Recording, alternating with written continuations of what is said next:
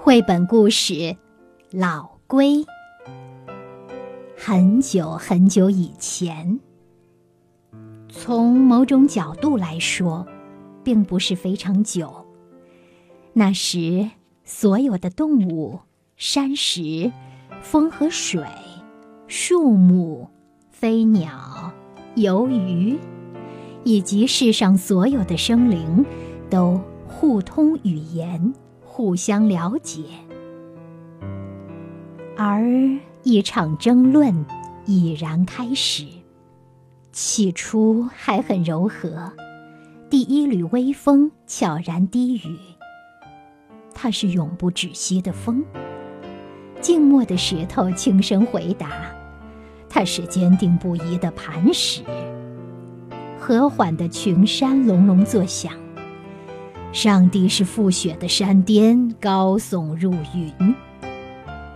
海中的鱼群反驳回应：“哦，上帝是善游者，潜游于深蓝的海底。”不，星星说：“上帝是闪烁和照耀，远在天边。”不，蚂蚁说。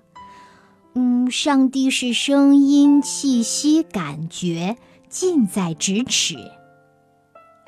羚羊说：“嗯，上帝是个奔跑者，敏捷而自由，他热爱跳跃和风赛跑。”垂柳喃喃道：“它是一棵参天大树，是世界的一部分，永远生长。”永远给予。岛屿争辩说：“你错了，上帝是分隔和远离。”蓝天发表见解：“嗯，上帝就像是耀眼的太阳，高高在上。”瀑布也开始轰鸣：“不，它是一条河，流经世界的最中心。”狮子咆哮道：“他是个猎人。”知更鸟叽喳而鸣，上帝谦和温驯；熊低声沉吟，哦，它强劲有力。争论的声音越来越大，越来越大，越来越大，直到停。一个新的声音出现。它响声隆隆，如同天雷滚过；它轻柔低语，像蝴蝶的喷嚏。这个声音似乎来自……哦，为什么它似乎来自老龟？老龟几乎从来不说话，而且从未争论过上帝的事情。但是现在，老龟开口了。他对海中的鱼群说：“呃，确实很深，它比高还要高。它像风一样敏捷和自由，像磐石一样平静而坚定。”他对微风和石头说：“它是世界的生命。”龟对垂柳说：“它总是近在身边，然而又越过最远的闪烁光源。”他告诉蚂蚁和星星：“上帝温驯而有力，他在万物之上，又在万物之中。上帝是我们梦想的一切，追寻的一切。”我们来自的一切，我们能找到的一切。老龟说：“老龟从没说过这么多话，它让世界上的所有生灵都大吃一惊，变得非常的安静。而老龟还有一事要说明。他说。”不久之后，世上将出现一个新的生命群体，他们奇妙而美好，他们将提醒我们上帝的一切属性。他们将以各种肤色和身影出现，他们有不同的面孔、不同的语言，他们的思想将直冲星际，而他们的足迹却遍布大地。他们将拥有许多能力，他们强壮而又弱小，他们是送给地球的爱的讯息，又是地球返回给的虔诚祈祷。于是，人类出现了。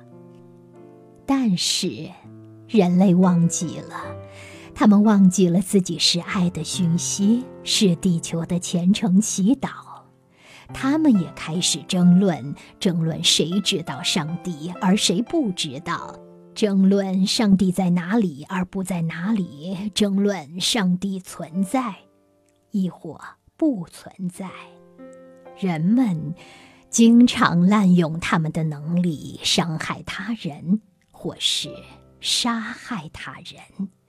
他们也伤害了地球，直到最后，甚至连森林也开始消亡，以及河流，以及海洋，以及植物和动物，以及地球本身。因为人类已经记不得自己是谁，上帝在哪里。直到有一天，一个声音出现，重如天雷的轰鸣，又轻如蝴蝶的喷嚏，请停止吧。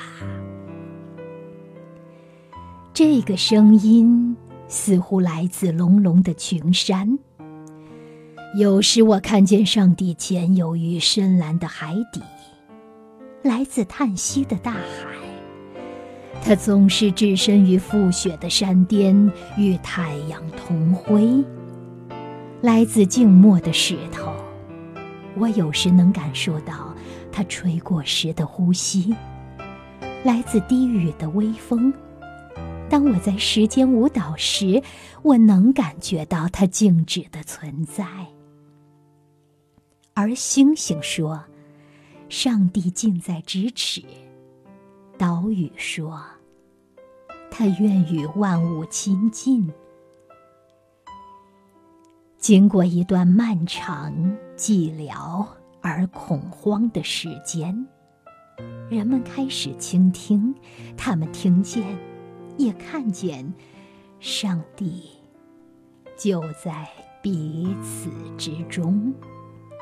也在整个地球的所有美好之中。终于，老龟笑了。好啦，这个故事小月阿姨讲完了。你是否觉得这是一个很奇怪的故事呢？对于我们中国的孩子来说，什么是上帝？这是一个难以解释的问题。